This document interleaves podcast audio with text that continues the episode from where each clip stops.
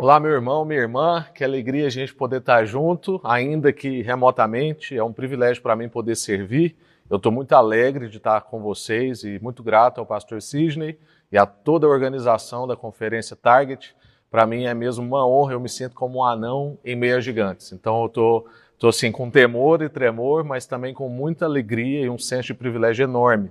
E a gente vai compartilhar sobre espiritualidade dentro desse contexto todo que nós estamos vivendo, um tempo muito desafiador para todos nós, um ano muito difícil mas que a gente pode crescer muito, aprender muito. E eu tenho crescido muito com Deus, aprendido muito, e sei que você também, e espero compartilhar alguma coisa da parte de Deus com você.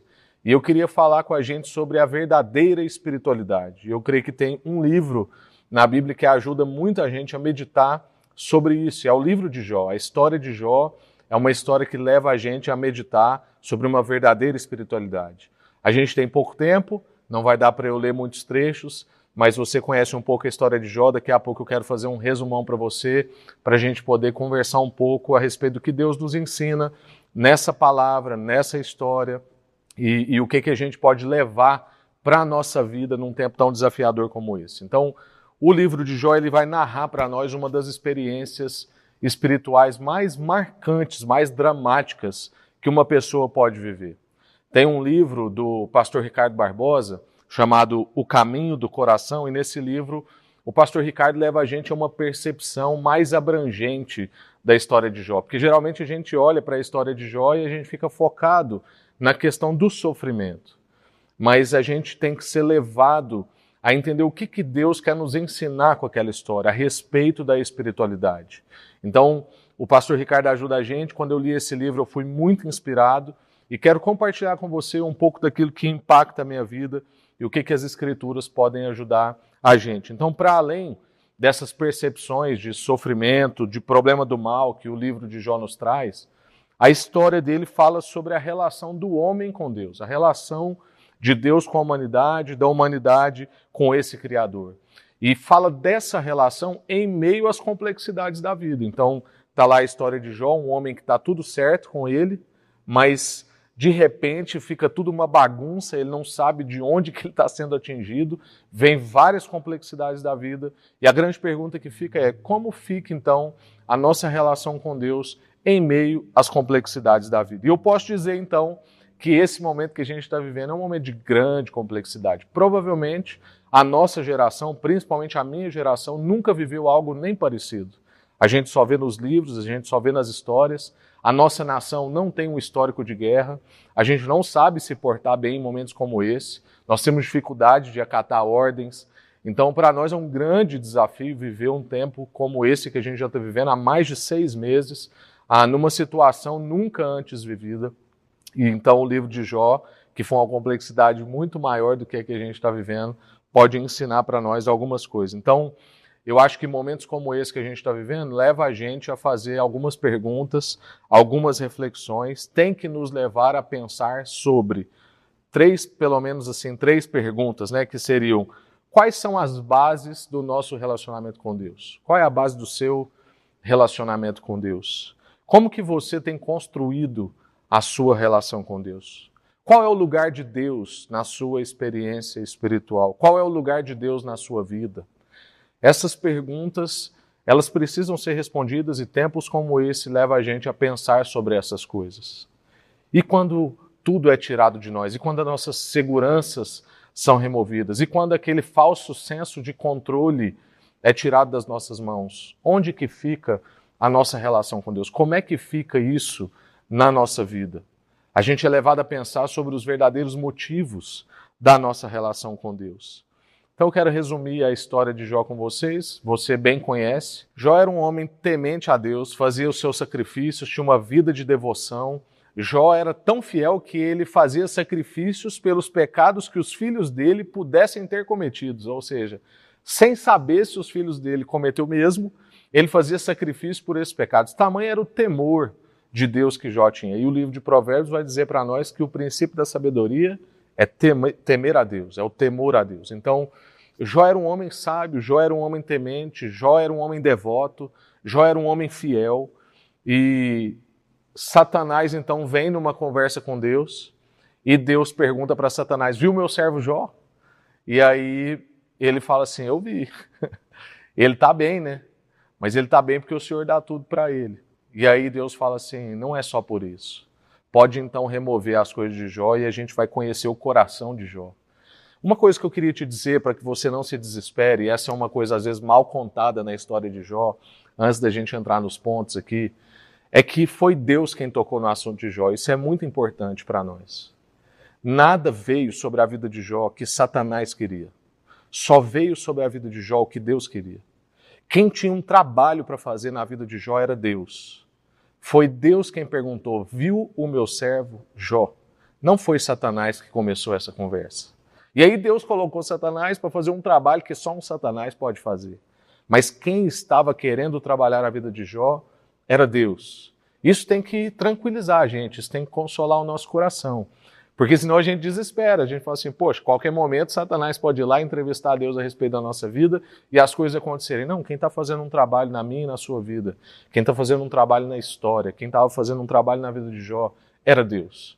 Como diz o teólogo Leslie Newbegin, ele vai dizer que de tempos em tempos, Deus chacoalha a história, usa a história, desculpa, para chacoalhar a igreja. Deus usa a história para chacoalhar a igreja. E tem muitos de nós cristãos arrogantes que estamos achando que Deus está chacoalhando o povo do mundo. Deus está falando com a gente, irmãos. Deus está falando com o seu povo, a sua família. Estejamos atentos para perceber o que, que Deus está falando conosco, uma verdadeira espiritualidade. E tem duas coisas, pelo menos, que eu quero ressaltar na história de Jó com você. A gente vai ler um pequeno trecho aqui, mas antes de ler o trecho, a primeira coisa que eu quero ressaltar com você é que Jó trabalha na nossa vida o problema das motivações. Então, como eu acabei de dizer, o próprio Deus endossa a vida de Jó. Quem puxa o assunto de Jó com Satanás é Deus. Ele vai falar da sua integridade, vai falar da devoção de Jó, vai falar da piedade. Deus afirma para Satanás que não tinha ninguém na terra semelhante a Jó. Ou seja, não há dúvida de Deus em relação à vida de Jó. Provavelmente, se Deus fosse um chefe, como muitos irmãos percebem Deus, a dificuldade da gente discernir Deus como um pai, e muitos de nós ficamos com um Deus chefe. Se Deus fosse um Deus chefe, provavelmente Jó seria o funcionário do mês. Jó teria o retratinho na parede. Mas graças a Deus que a nossa relação com ele não é assim. A nossa relação não é com o chefe. A gente não quer ficar sendo aprovado pelo nosso bom comportamento. A gente quer que Deus conheça o nosso coração. Então Jó é, é o escolhido de Deus para ser usado diante de Satanás como um exemplo de integridade e de temor. Deus queria revelar para Satanás a possibilidade da humanidade viver uma verdadeira espiritualidade, uma verdadeira relação com esse Deus, uma relação de coração, com motivos alinhados e com temor a Ele.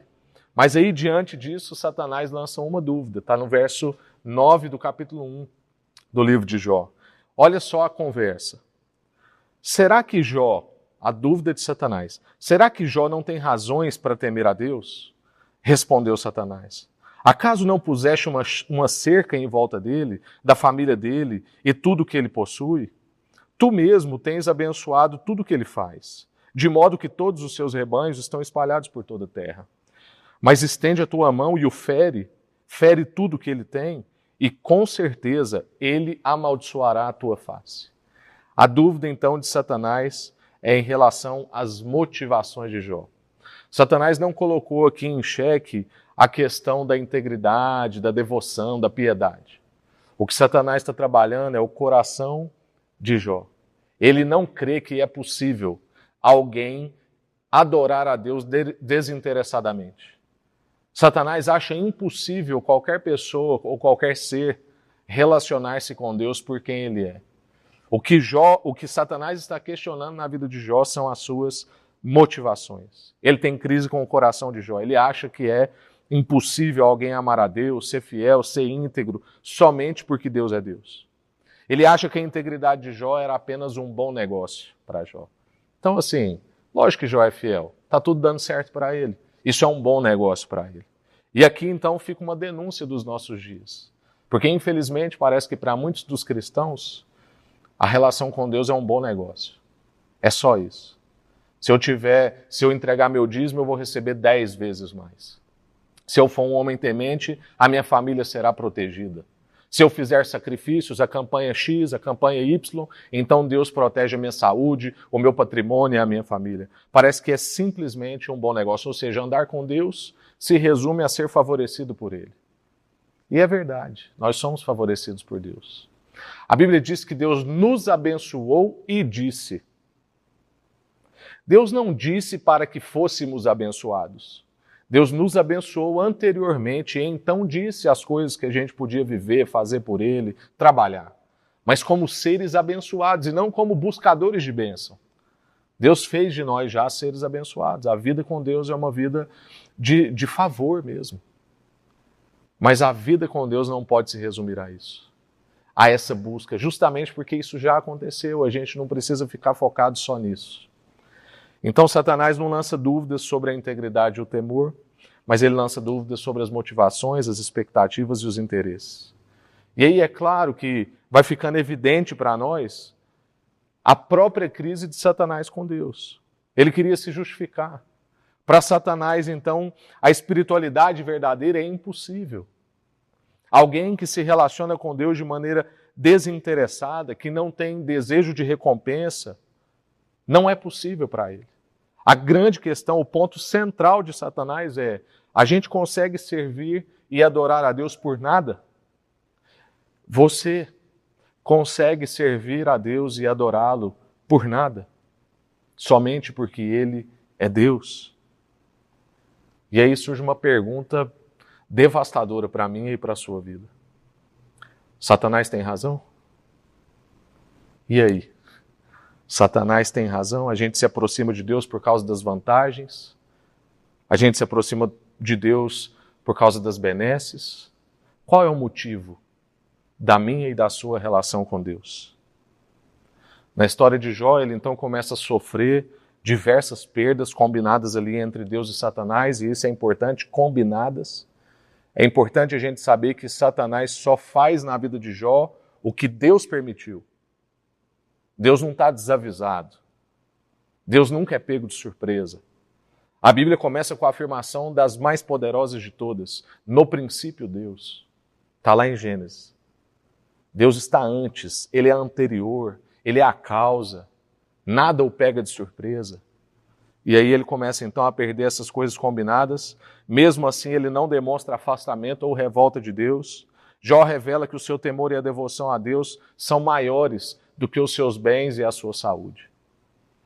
Essa história não é tão simples assim, ela tem um longo trecho das discussões, dos embates de Jó com ele mesmo, com seus amigos, com a sua esposa. Mas a gente sabe que lá no fim da história de Jó, ele vai reconhecer que ele foi trabalhado por Deus. Ele fala: Olha, antes eu conhecia a Deus só de ouvir falar, mas agora os meus olhos o veem. Agora eu, agora eu conheço de fato. Agora eu conheço e sou conhecido. Jó então não sabe pelo que, que ele está sofrendo. Aparentemente não tinha nada que explicava a sua situação. Não havia nenhum motivo que Jó entendesse assim, né, que, que ele tinha feito alguma coisa que merecesse o que ele estava vivendo. E aí o mais devastador de tudo é que Deus se cala diante de Jó ao longo da maior parte da história. Que situação dura, irmãos. E quantos de nós, no meio disso tudo, talvez você perdeu o negócio, talvez você perdeu um ente querido, talvez você mesmo ficou dias na UTI, talvez você esteve frente a frente com a morte, viveu dias duros. E o silêncio de Deus. E às vezes a gente tem que lidar com isso. Mas o que eu quero te animar é que isso faz parte do desenvolvimento de uma verdadeira espiritualidade. Isso faz parte do aprofundamento da nossa relação com Deus. E no caso de Jó, então, além de perder tudo que tinha, Jó ainda tem que lidar com o silêncio de Deus, que provavelmente é das piores dores. A gente perde gente querida, a gente perde patrimônio, a gente perde a saúde, mas perder a presença de Deus, a voz de Deus, a orientação de Deus, isso é devastador. Jó chega nesse ponto, sendo provado, provado nas suas motivações, nas suas expectativas, nas causas dos seus sentimentos. E aí eu quero ir para o segundo ponto, assim, para a segunda coisa que a gente pode aprender nessa história. É que a gente aprende a depurar a refinar a nossa relação com Deus. E eu creio que tempos como esse, tempos de pandemia, tempos difíceis, tempos de crise, é tempo da gente refinar, da gente depurar as nossas relações com Deus, com os outros, com as coisas. Quantos de nós não estamos percebendo que a vida pode ser mais simples? Quantos de nós, agora ficando mais tempo dentro de casa, percebemos o tanto de entulho que a gente está juntando, que não precisa, coisa que dá para doar, para jogar fora? Refinar, depurar. Então eu quero que a gente perceba aqui que o que está em jogo não é apenas a integridade, o comportamento de Jó. Se ele vai na reunião certa, se ele fez a campanha certa, se ele ora com as palavras certas, se ele lê a Bíblia nos horários combinados não é somente o seu comportamento ou a sua integridade, mas é a, é a relação. O que está em jogo aqui é uma relação, a relação de Deus com Jó e a relação de Jó com Deus. A relação entre Deus e os homens, uma relação livre, uma relação desinteressada, é isso que está em jogo.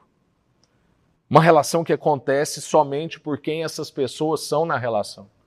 Deus sendo Deus e nós sendo nós. Não por benefícios, não por competências, não por capacidades. Não é uma relação que melhora porque você agora acrescentou mais um horário de devoção ao seu dia. Você fazia só uma oração, agora você faz duas. Você fazia uma leitura bíblica de cinco minutos, agora você faz quinze. Não é só uma questão de comportamentos acertados, capacidades desenvolvidas, acertos e erros.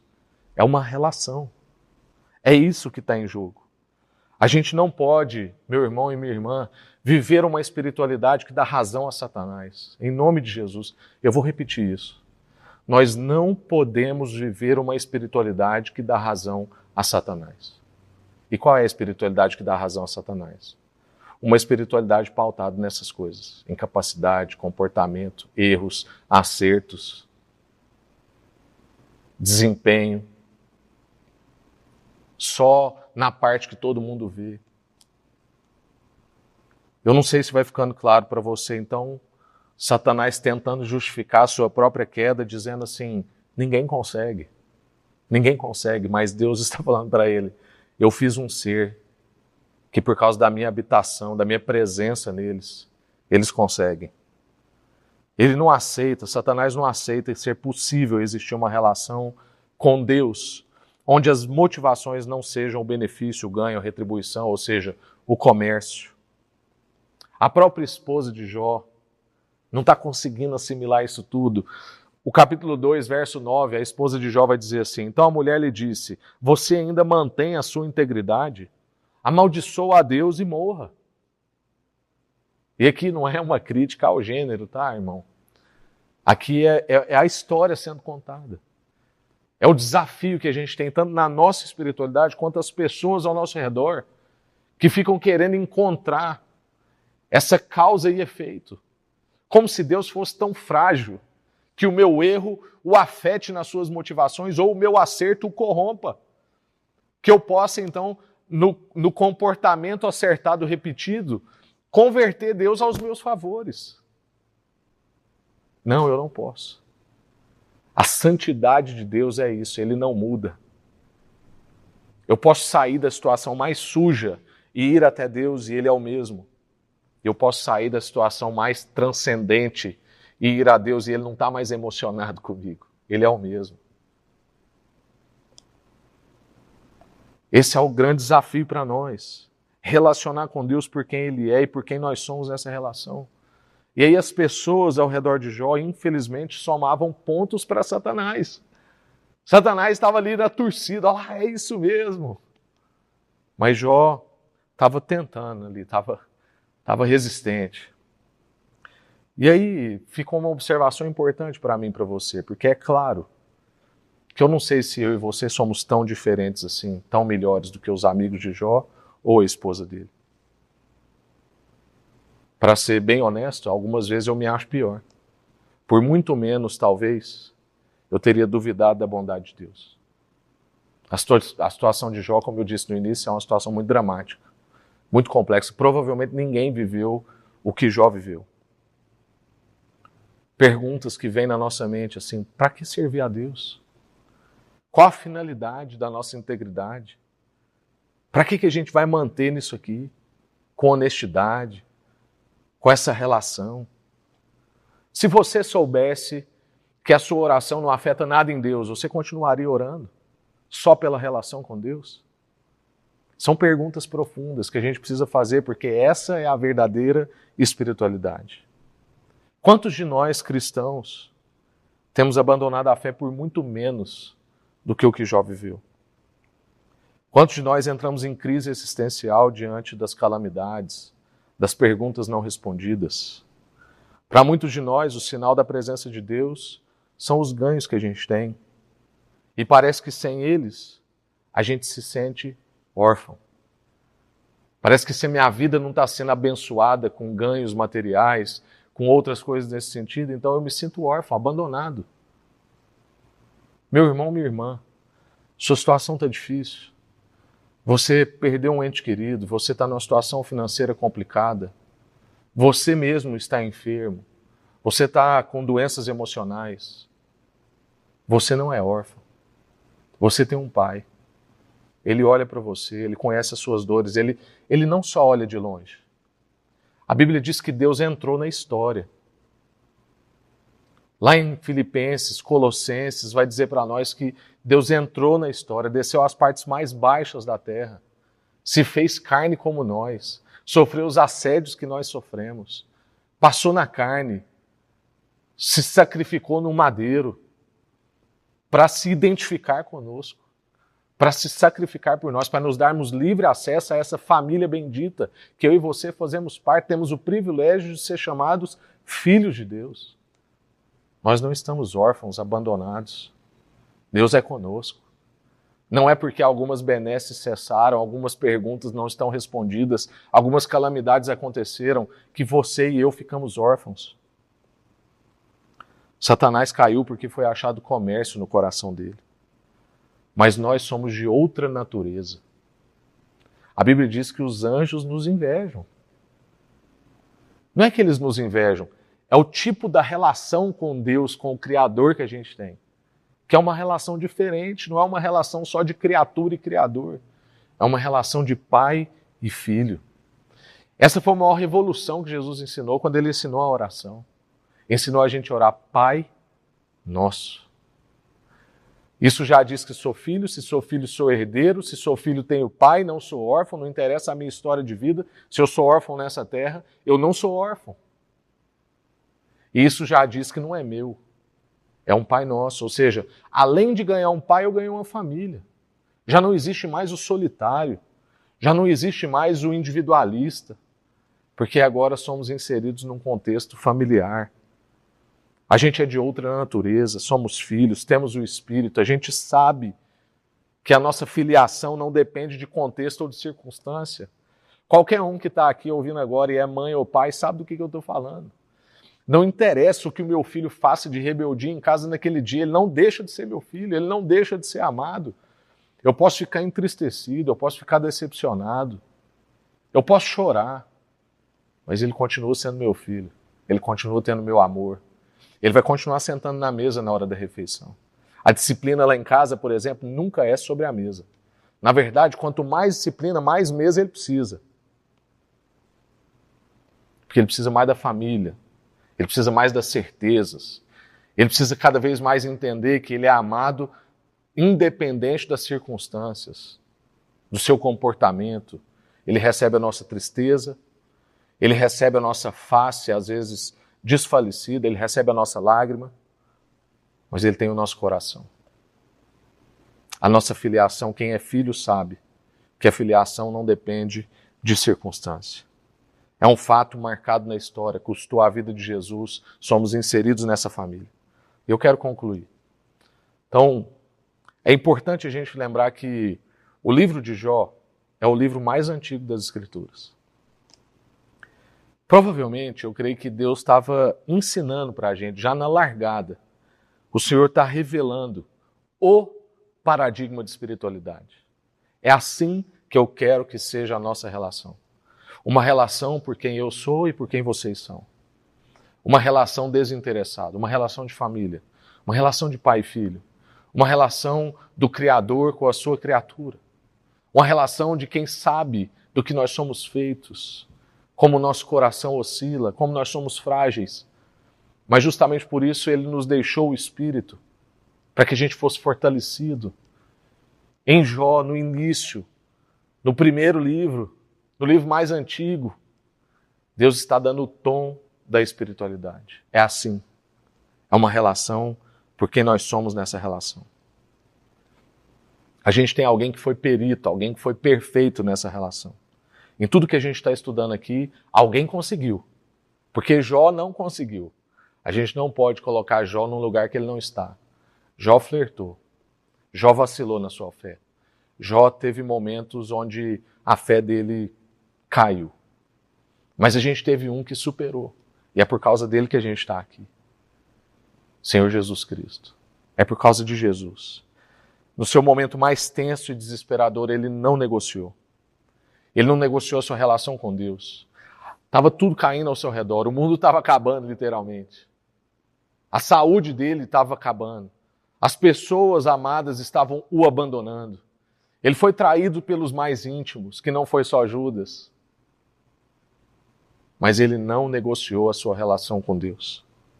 Ele não decidiu pelos benefícios, ele não decidiu pelo poder, ele não decidiu pelo reconhecimento.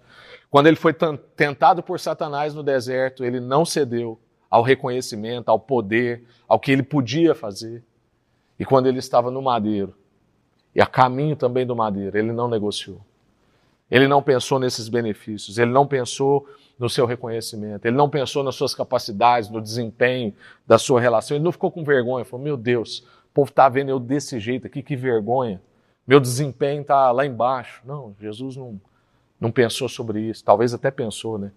Mas ele não cedeu. Ele não negociou. Ele mostrou que a sua relação com o Pai valia porque Deus era Deus. Porque ele era ele naquele momento, daquele jeito, era isso que tinha que ser, somente isso e nada mais. Jesus é o nosso modelo. Ele é o modelo da verdadeira espiritualidade. Nós somos chamados a ser como Ele e viver como Ele. Na verdade, nós somos chamados a primeiro vir a Ele. Né? Se, se você que me ouve ainda não teve um encontro profundo com Jesus, nós somos chamados primeiro a estar com Jesus. Aí depois a gente vive com Ele e depois a gente vive como Ele viveu.